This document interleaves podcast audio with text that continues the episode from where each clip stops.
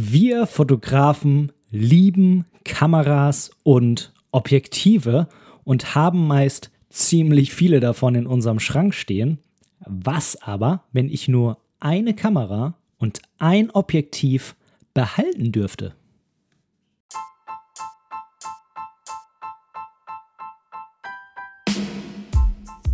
Moin und herzlich willkommen zu Momente deiner Geschichte der tiefgründige Fotopodcast. Mein Name ist Benedikt Brecht.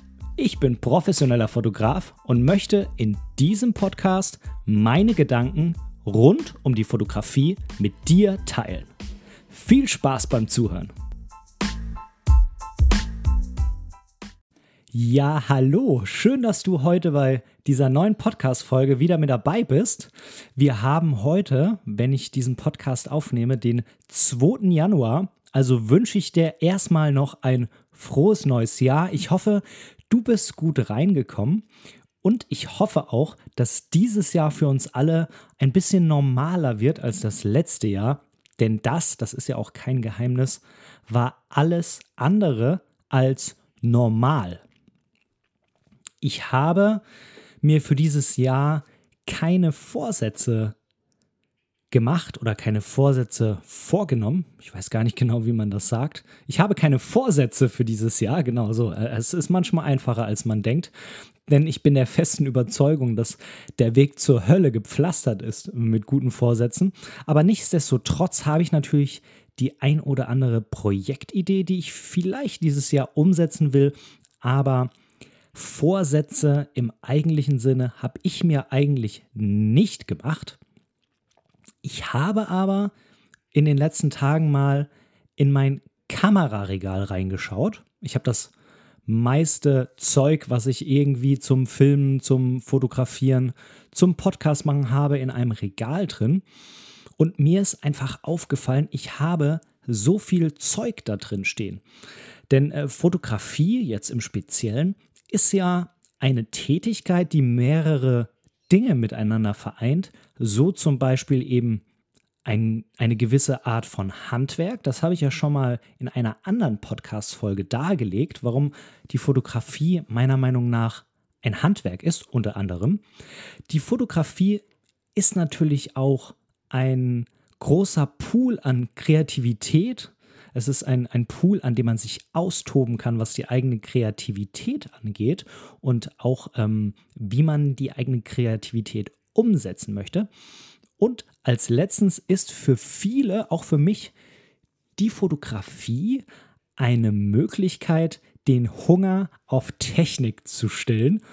Und ja, das bedeutet im Endeffekt einfach, dass ich wie bei so vielen Hobbys oder Nebenberufen oder auch Berufen oder nennen wir es einfach Leidenschaften sehr, sehr viel an Zeug ansammelt. Und dementsprechend hat sich auch bei mir ziemlich viel angesammelt an Kameraequipment. Und in dieser Folge möchte ich jetzt mal explizit auf die Kameras und auch auf die Objektive eingehen. Ich habe das dann mal gezählt in meinem Regal und ich bin gekommen auf vier analoge Kameras, drei digitale Kameras und dazu passend sechs analoge Objektive und acht digitale Objektive. Und ich finde, das ist schon eine ganz schön große Menge an Zeugs dafür, dass man im Normalfall immer nur mit einer Kamera gleichzeitig fotografieren kann. Ich schließe jetzt mal so Dinge wie Filmen mit mehreren Kameras gleichzeitig oder auf Stativen und so weiter aus. Und was ich bei dem ganzen Zählen auch ausgeschlossen habe, sind Dinge wie mein Handy oder mein Tablet. Denn heutzutage ist ja irgendwie fast überall eine Kamera eingebaut. Ich schaue jetzt gerade auf meinen Mac-Bildschirm und selbst da oben ist eine kleine Kamera drin. Die ist natürlich für so Dinge wie Videotelefonie gedacht, aber es ist doch eigentlich auch eine Kamera. Aber wie gesagt, das habe ich alles erstmal ausgeschlossen. Also, es steht ziemlich viel Zeug in meinem Regal, ziemlich viele Kameras und ziemlich viele Objektive. Und ja, uns Fotografen ist manchmal gar nicht mehr richtig bewusst, was wir denn da alles überhaupt schon angesammelt haben und in irgendwelchen Schubladen und Regalen stehen haben. Und teilweise vergessen wir das einfach, wie schon angesprochen, und teilweise schleppen wir das ganze Zeug aber mit uns herum, aber benutzen es dann gar nicht. Das heißt, eigentlich ist es mehr oder weniger auch ja, obsolet. Hm, es gibt halt Sicherheit, weil wir es mit dabei haben, falls wir es vielleicht brauchen könnten. Haben ist besser als brauchen, denken wir uns. Und ich habe mir dann Folgendes gedacht. Ich möchte mal ein Gedankenspiel in Richtung Minimalismus starten. Minimalismus ist ja ein Begriff, der aussagt, dass man seine Dinge reduziert, nämlich auf das, was man wirklich unbedingt braucht. Minimalismus kann man sozusagen in allen möglichen Bereichen des Lebens anwenden. Das ist jetzt nur bei mir beispielhaft an der Thematik Fotografie angewandt. Das kannst du generell an, ja, generell einfach in jeder Lebenssituation und auch in jedem Teilbereich einfach mal ausprobieren. Und falls du Fotograf bist, kannst du es natürlich auch gerne an der Thematik Fotografie ausprobieren. Und ich habe mich gefragt, wenn ich mich entscheiden müsste für eine Kamera und ein Objektiv und ich müsste den ganzen Rest abgeben, welche Kombination wäre das dann?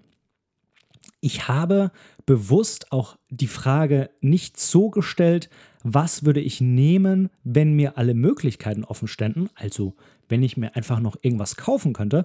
Das habe ich ganz bewusst nicht gemacht, denn das spricht ja auch irgendwie gegen den Minimalismus-Gedanken, sondern ich möchte schauen, was kann ich denn mit dem Zeug machen bezüglich dieser Frage, was ich jetzt schon besitze. Du fragst dich vielleicht, warum zur Hölle sollte man das denn tun?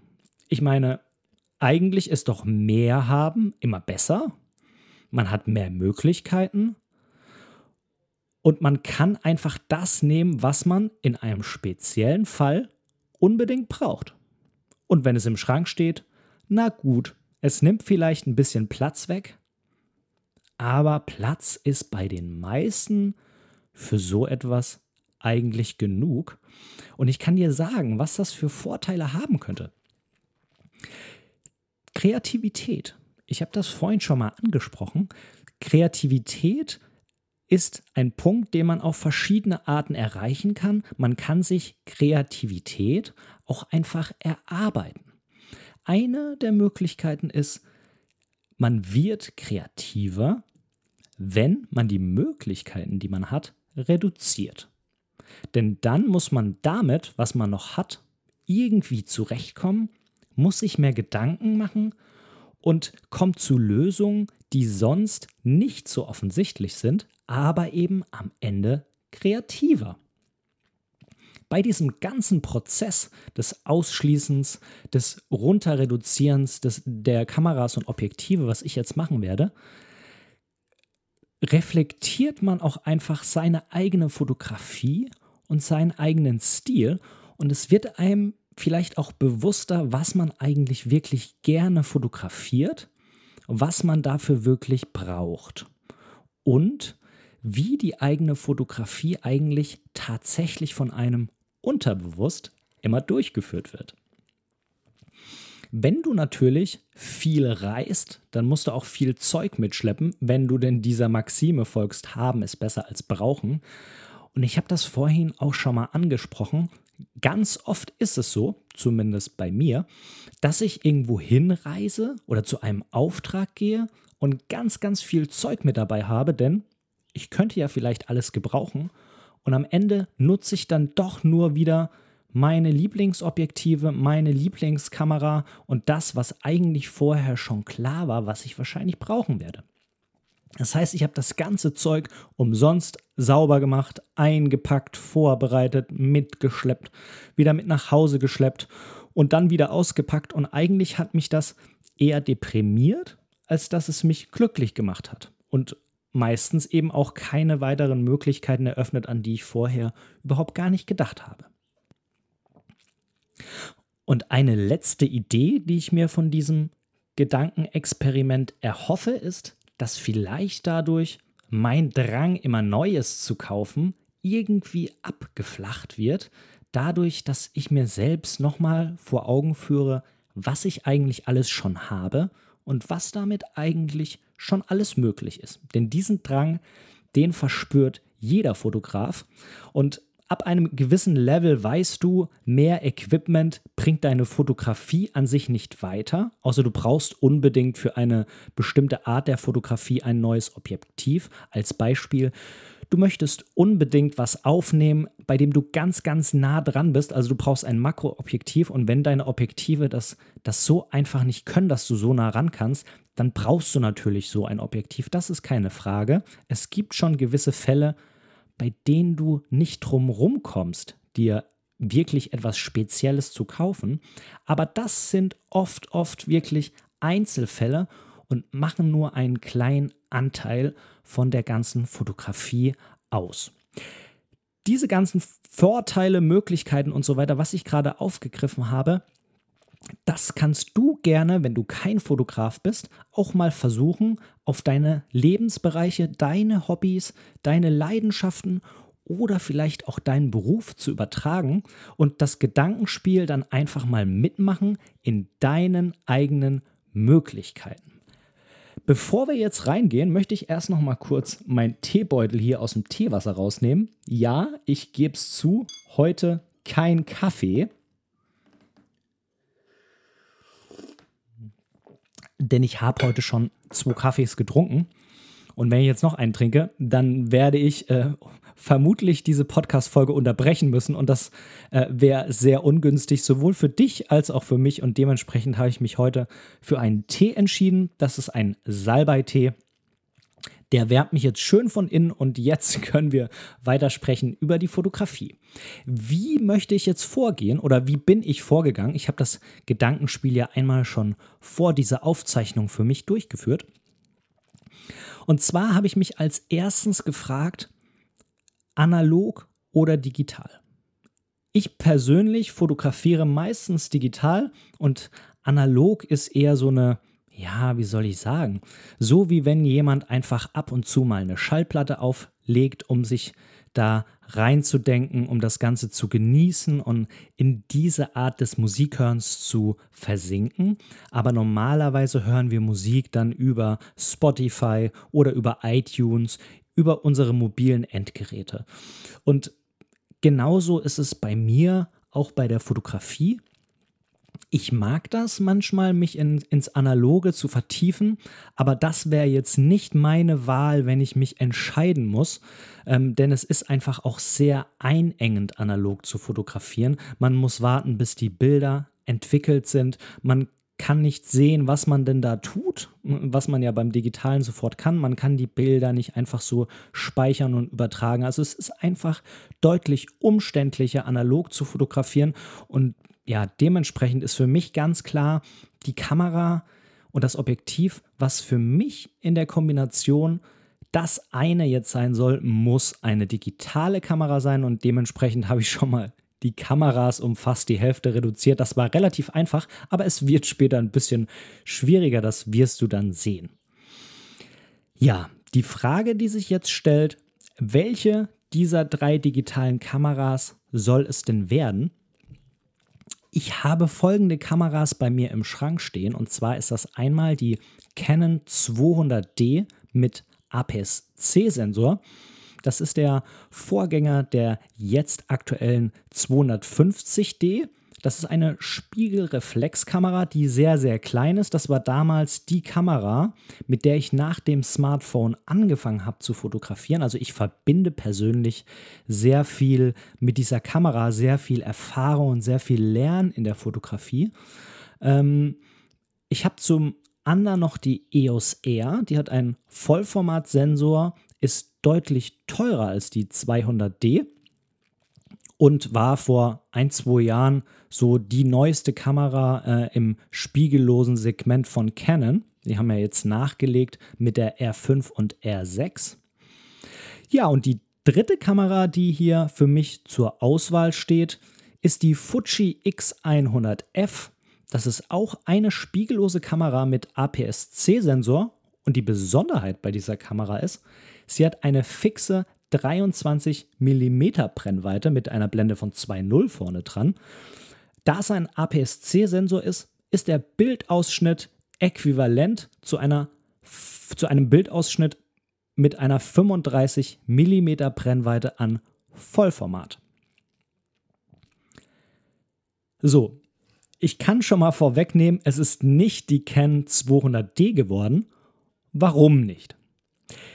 Diese Kamera, das habe ich gerade schon angesprochen, die ist sehr klein und sehr handlich. Und der Vorteil an dieser Kamera ist auch, dass ich sowohl APS-C-Objektive als auch fast alle meiner Vollformatobjektive benutzen kann. Denn bei Canon ist es zumindest früher bei den Spiegelreflexkameras so gewesen, dass du auf die APS-C-Kameras alle Vollformat draufpacken konntest, aber eben andersrum nicht. Denn die Vollformat-Objektive bilden ja einen größeren Bildkreis ab, als du am Ende für den APS-C-Sensor brauchst, denn die bilden ja für einen Vollformatsensor ab. Und dementsprechend wurde das Bajonett so konzipiert, dass du es trotzdem anschrauben konntest. Aber diese Kamera, wenn ich noch so viel Erfahrung und Gefühle mit ihr verbinde, ist eine Spiegelreflexkamera und somit hat sie keinen elektronischen Sucher, sondern du schaust ja über den Spiegel durch das Objektiv vorm Fotografieren. Und ich muss ganz ehrlich zugeben, ich habe den elektronischen Sucher wirklich zu lieben gelernt. Vor allem deshalb, weil du eben sofort siehst, wie dein Bild am Ende aussieht. Und das ist eben, wenn du bei einer Spiegelreflexkamera durch das Okular durchschaust, nicht der Fall. Da siehst du immer die Realität einfach über den Spiegel gespiegelt und siehst das Bild am Ende erst, wenn du es gemacht hast. Oder aber du nutzt den Bildschirm. Das kannst du natürlich machen. Dann kommt das dem gleich, als wenn du einen elektronischen Sucher hast, aber du musst halt immer über den Bildschirm fotografieren und das will ich halt auch nicht. Außerdem bei der Kamera, es ist halt eine Einsteigerkamera, das heißt, die hat auch eine Einsteigerausstattung. Dafür ist sie relativ günstig. Also die kostet, glaube ich, mittlerweile um die 400, 500 Euro. Das ist auch so ungefähr der Bereich, wenn es die überhaupt noch neu gibt. Ne? Also eigentlich gibt es ja jetzt offiziell den Nachfolger, das ist dann die 250D, die unterscheidet sich aber kaum von der 200D. Das sind nur ein, zwei kleine Dinge, die sich geändert haben.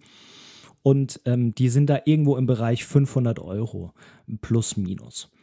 Und äh, ja, es ist eine Einsteigerkamera und hat dementsprechend auch nicht so eine hochwertige Ausstattung, zum Beispiel nur ein Drehrad, was ich persönlich sehr, sehr unpraktisch finde, und auch durch den optischen Sucher keine 100% Bildabdeckung, was bedeutet, dass den Ausschnitt, den du durch das Okular siehst, dass das nicht der Ausschnitt ist, der am Ende dann auf dem Bild landet, sondern du siehst, ich meine nur 98 oder 95 Prozent.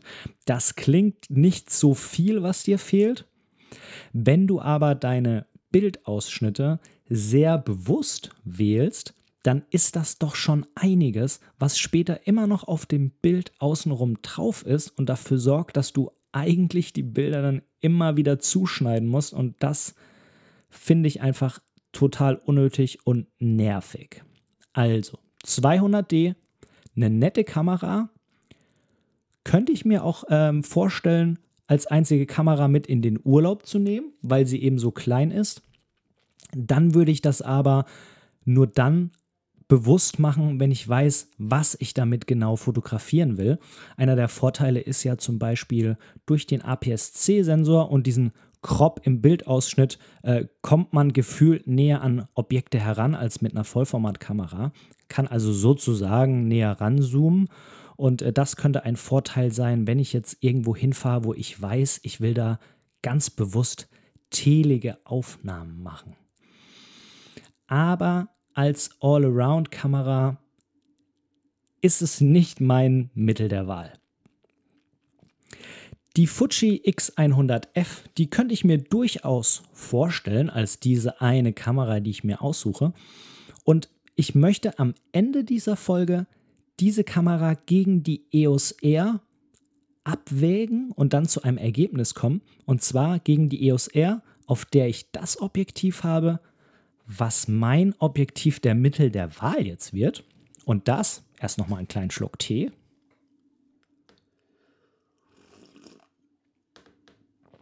Wollen wir jetzt zusammen rausfinden. Auch hier müssen wir erstmal eine kleine Abwägung durchführen. Ich habe ja vorhin schon angesprochen, dass ich auch diverse analoge Objektive habe. Diese wären sogar möglich an der EOS R anzubringen mit einem Adapter. Ich mache das manchmal auch.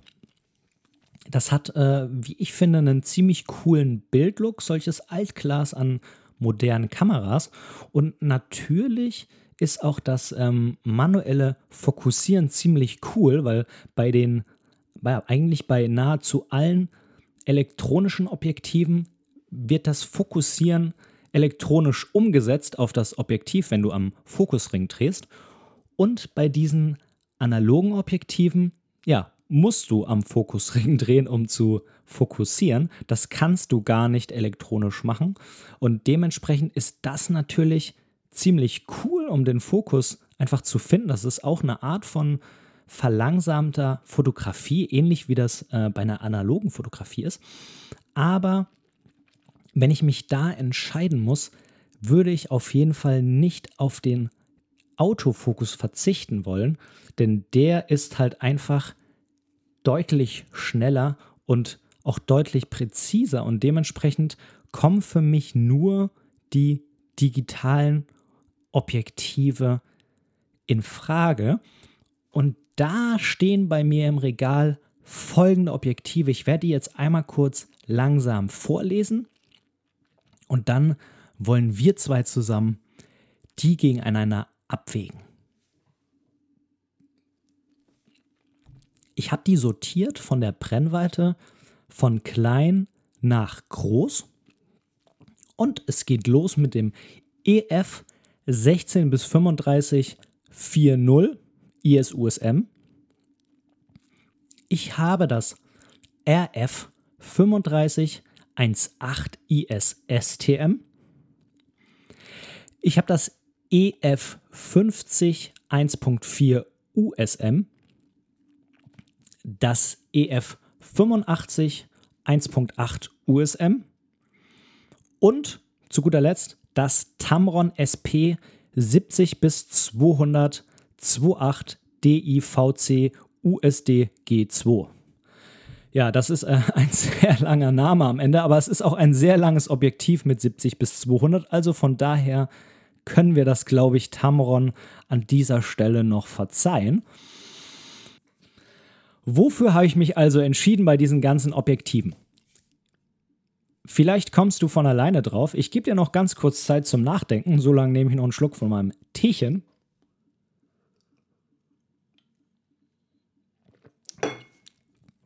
Also, Überraschung, Überraschung. Ich habe mich für das RF 3518 entschieden, sollte ich denn die EOS R nehmen. Dieses Objektiv ist ein relativ kleines Objektiv und das passt auch wirklich hervorragend von der Größe und von der Balance zu der EOS R.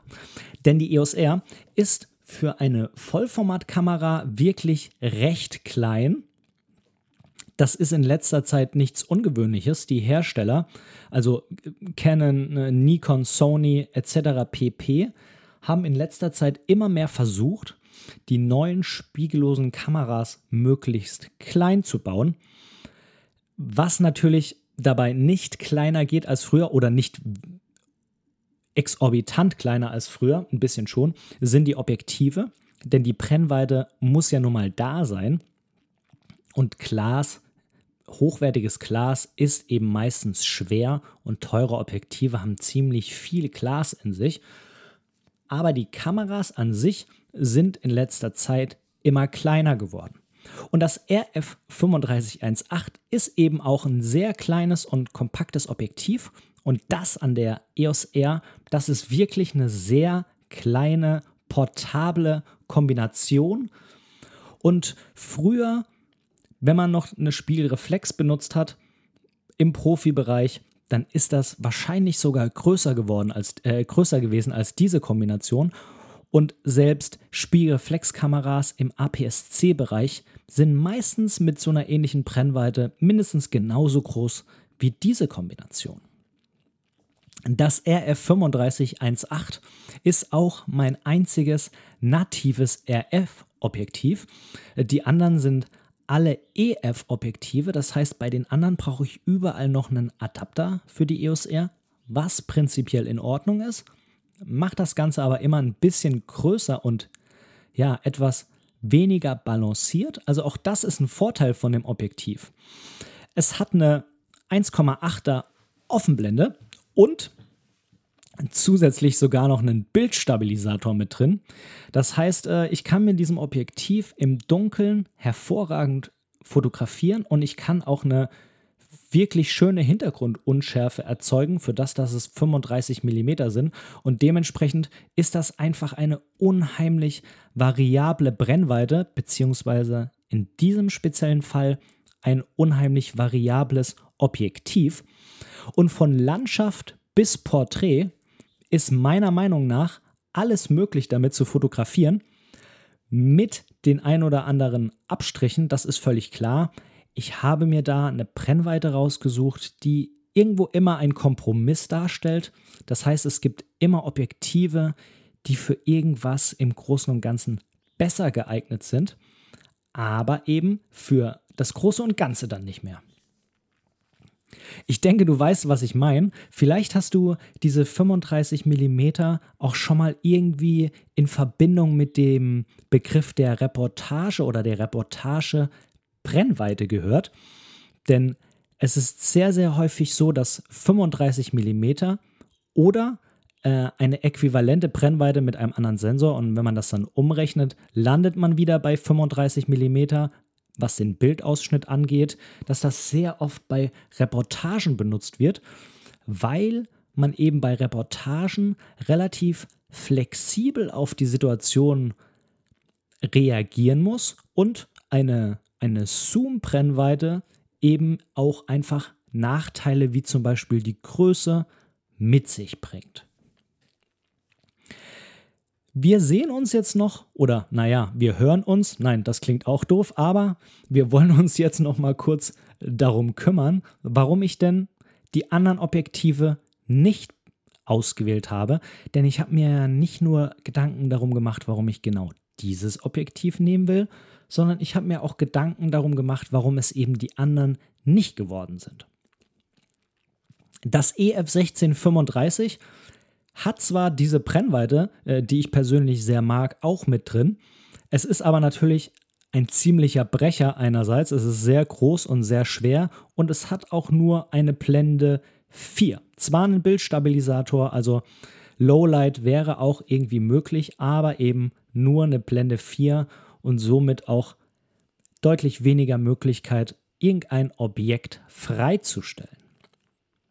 Das EF5014 ist auch sehr flexibel. Es ist ja ein ähnlicher Brennweitenbereich wie die 35.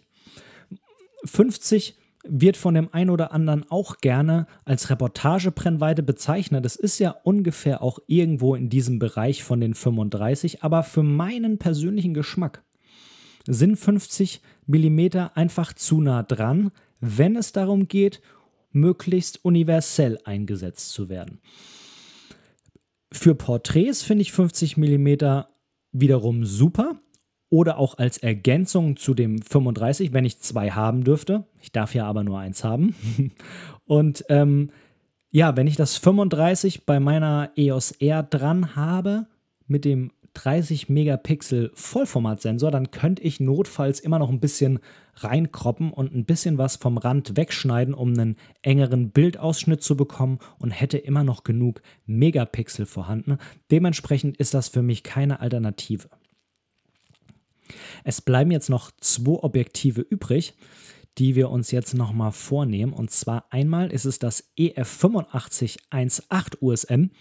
Das ist zwar auch relativ klein, aber du kannst es dir wahrscheinlich schon denken, wenn mir das 50 mm 1.4 zu eng ist, dann ist mir das 85 noch mehr zu eng und dementsprechend für meinen universellen Einsatz nicht wirklich geeignet. Und als letztes haben wir noch das Tamron 70 bis 200 mit der Blende 2.8 und auch mit Bildstabilisator. Es ist zwar ein bisschen flexibler im Telebereich, als, naja, was heißt ein bisschen? Es ist eigentlich schon deutlich flexibler im Telebereich als das 85er und ich komme auch bis zu 70 mm runter, aber das ist mir auch einfach noch zu eng und es ist wirklich, das muss man dazu sagen, ein wirklich, wirklich großes und schweres Objektiv, was natürlich dafür sorgt, dass man das nicht die ganze Zeit mit sich rumtragen will. Es ist dafür, wofür es gemacht ist, super. Bildqualität, absolute Sahne mit 2.8er Blende. Da kann man so, so coole Sachen machen. Vor allem gerade bei Porträts mit 135 mm aufwärts. Aber für einen universellen Einsatz mir einfach viel zu eng. So, also, es ist das RF 3518 an der EOS R. Und jetzt könnte man sich natürlich fragen, Ben, Moment mal, du hast da doch noch diese Fuji X100F. Die hat zwar ein 23 mm Objektiv, aber das ist doch auch ein 35 mm. Wenn man das wieder auf den Ausschnitt am Vollformat umrechnet, warum nimmst du denn nicht die Fuji? Die ist doch bestimmt kleiner als die EOS R. Und sieht auch cooler aus. Könntest du sagen, vielleicht. Ähm, ja, stimmt. stimmt, beides. Sieht cooler als die EOS R aus. Ist kleiner und hat einen äquivalenten Bildausschnitt. Aber es gibt ein paar Punkte, warum ich trotzdem die EOS R mit dem 3518 vorziehe. Zum einen ist das das Rauschverhalten, was einfach deutlich besser an der EOS R ist. Das ist ein viel größerer Sensor und auch ein viel modernerer Sensor, denn die X100F, die ist einfach schon ein bisschen in die Jahre gekommen, was die Technik angeht. Man kann natürlich trotzdem super Fotos damit machen, gar keine Frage. Aber jetzt soll ich mich ja entscheiden, was ich mit meinen jetzigen Möglichkeiten auswählen würde. Auch der Autofokus ist bei der EOS R wirklich Sahne und da kann die Fuji einfach nicht mithalten, sowohl bei dem Erfassen des Objekts bei dieser Geschwindigkeit als auch bei dem Nachführen des Fokus. Da ist die Fuji einfach relativ langsam, wenn man sie mit der EOS R vergleicht. Ich mag letzten Endes auch einfach den Vollformat-Look. Das muss ich zugeben. Es gibt da immer diverse Diskussionen braucht man wirklich Vollformat? Kann man denn nicht einfach eine APS-C-Kamera oder eine Micro Four Thirds Kamera nehmen mit einer offen, offeneren Blende oder braucht man denn überhaupt diese offene Blende, um schöne Fotos zu machen? Da gibt es tausend Videos und Podcasts darüber. Da kann man sich mit Fotografen ewig lange drüber unterhalten und jeder hat da seine eigene Meinung. Ich persönlich, ich mag alle Looks, so ist es nicht. Es ist auch wichtig, dass man nicht einfach den, äh, den Hintergrund immer komplett ausblendet mit einer offenen Blende. Blende offen und hoffen ist meistens nicht das richtige Mittel der Wahl. Nichtsdestotrotz finde ich einfach, dass man oft diesen Unterschied sieht, ob das mit einem 23 mm auf einer APS-C gemacht ist oder mit einer 35 mm Brennweite auf Vollformat. Und ich persönlich habe das vor allem bei äh, Fotos gesehen, die Menschen drauf haben, die ich zum Beispiel hochkant gemacht habe und mh, hm, der Kopf der Menschen eben nicht in der Mitte war, sondern irgendwo im Rand. Und da hatte ich bei 23 mm an APS-C, es war nicht mit der Fuji, aber es kommt aufs Gleiche raus, ähm, hatte ich einfach eine sehr, sehr böse Verzerrung äh, in den Gesichtern und das hat mir persönlich gar nicht gefallen. Und dementsprechend ist da auch einfach die 35 an Vollformat noch ein bisschen flexibler, ja, weil es eben ein 35 mm Ausschnitt ist.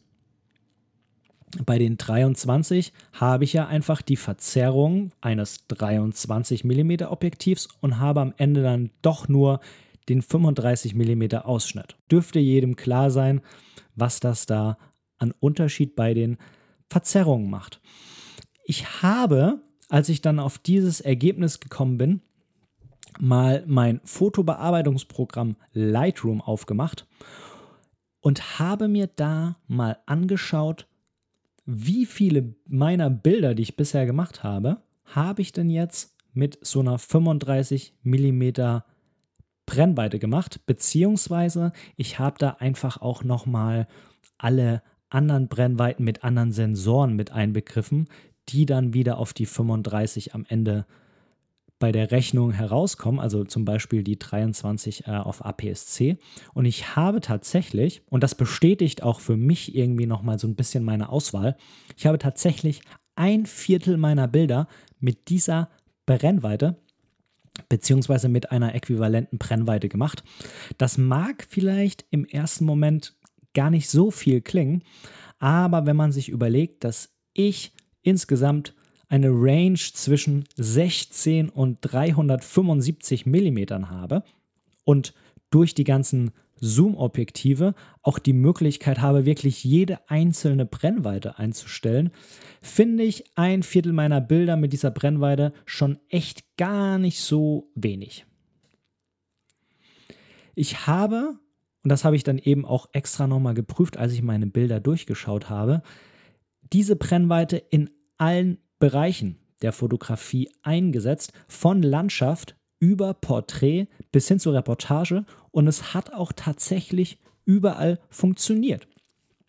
Man ist natürlich immer ein bisschen eingeschränkt und wünscht sich an der einen oder anderen Stelle ein bisschen weniger oder ein bisschen mehr an Brennweite, aber man kann damit prinzipiell erstmal alles fotografieren und muss dann eben einfach kreativ sein. Wenn man zum Beispiel mehr drauf haben will, dann macht man halt ein Panorama mit der Kamera. Meistens funktioniert das, manchmal auch nicht. Wenn man nicht näher rankommt, könnte man später ein bisschen reinkroppen. Oder man muss das Bild eben anders machen und muss sich überlegen, wie kann ich denn einen besonders spannenden Vordergrund in dieses Foto noch mit reinnehmen, um das Motiv dann eben besser in Szene zu setzen, obwohl ich nicht näher rankomme. Das sind so Beispiele, wie man es dann machen kann. Und das fordert und fördert die eigene Kreativität aus meiner persönlichen Erfahrung. Ich werde dir einige dieser Bilder auch nochmal auf meiner Website bereitstellen unter dieser Folge mit der Nummer 8 und dem Thema Minimalismus kannst du dir nochmal verschiedene Fotos anschauen, die ich alle mit so einer Brennweite oder einer äquivalenten Brennweite gemacht habe und du kannst sehen, wie variabel diese Brennweite eigentlich auch wirklich ist. Geh dazu einfach auf www.benediktbrecht.de und dann links auf den Reiter Blog-Podcast und dann genau unter dieser Folge Nummer 8 findest du dann die Bilder. Also, was ist mein Ergebnis? Die EOS R mit meinem RF 35 mm 1.8 IS STM. Mit dem Ergebnis war ich dann ziemlich zufrieden. Ich habe mir dann noch kurz ein paar Gedanken gemacht, was wäre, wenn. Also was wäre denn jetzt doch, wenn ich noch irgendwas kaufen könnte.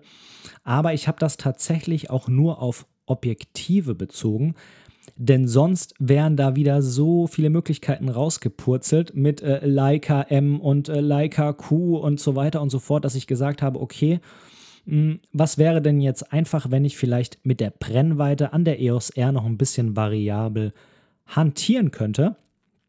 Und was wäre zum Beispiel, wenn ich einen Standard-Zoom nutzen würde, also um diese 35 mm herum, also so ein 24-70-2.8 zum Beispiel?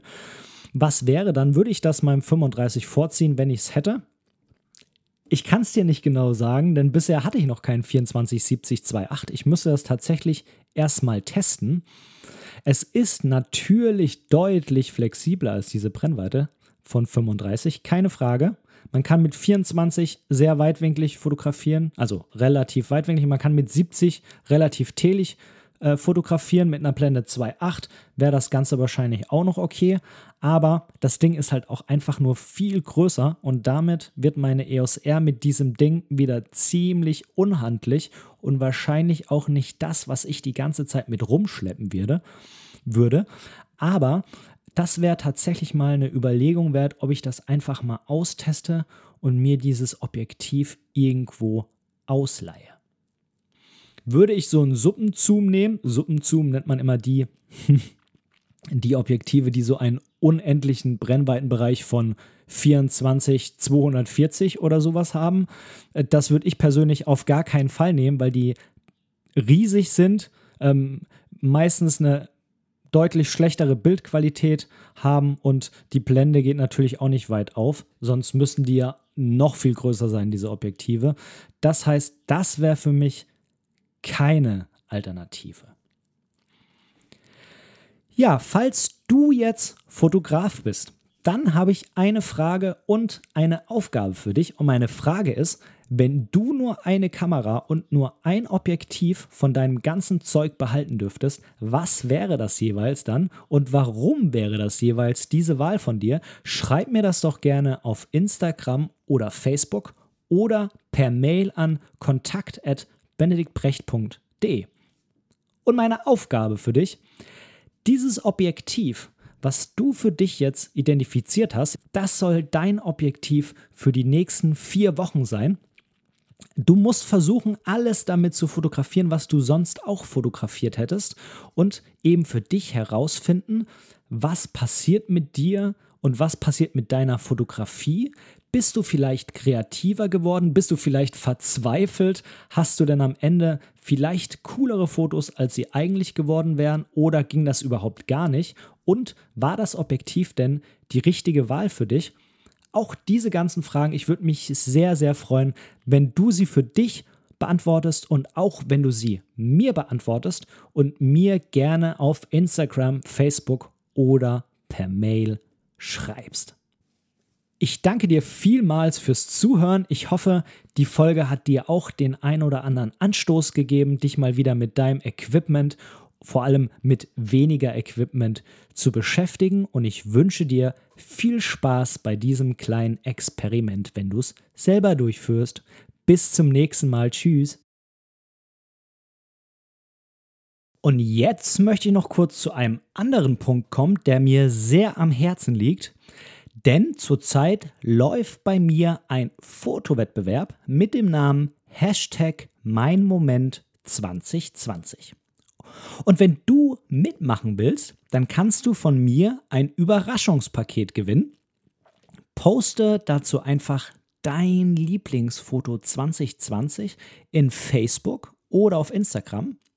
Setze den Hashtag Mein Moment 2020 und verlinke mein Profil darauf, dass ich auch weiß, dass das Foto an meinem Wettbewerb teilnehmen soll. Folgende Bedingungen musst du allerdings bedenken und die müssen erfüllt sein. Und zwar erstens, das Foto muss 2020 aufgenommen worden sein, sonst ergibt das ja irgendwie alles keinen Sinn.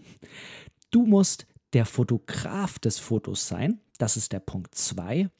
Und drittens, es muss eine menschliche Komponente auf dem Foto zu sehen sein, zum Beispiel ein Porträt, ein Schatten oder eine Hand.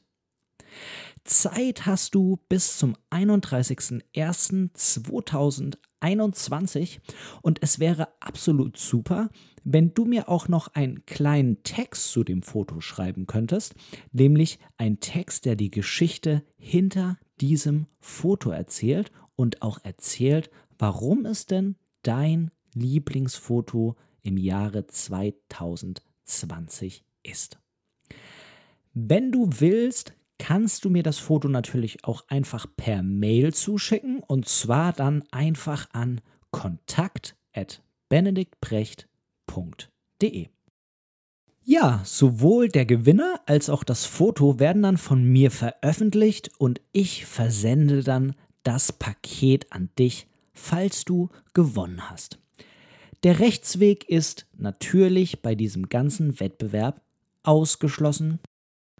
Und falls dich interessiert, was war denn das Lieblingsfoto von dem lieben Ben im Jahre 2020, dann hör dir doch einfach meine Folge 5 an mit dem Namen Hashtag mein Moment 2020 und da erzähle ich dir ganz genau, was mein Lieblingsfoto ist und warum das zu meinem Lieblingsfoto geworden ist, beziehungsweise was die Geschichte hinter diesem Foto ist. Also, ich hoffe, auch du machst bei diesem Wettbewerb mit und ich drücke dir ganz fest die Daumen, dass du am Ende gewinnst.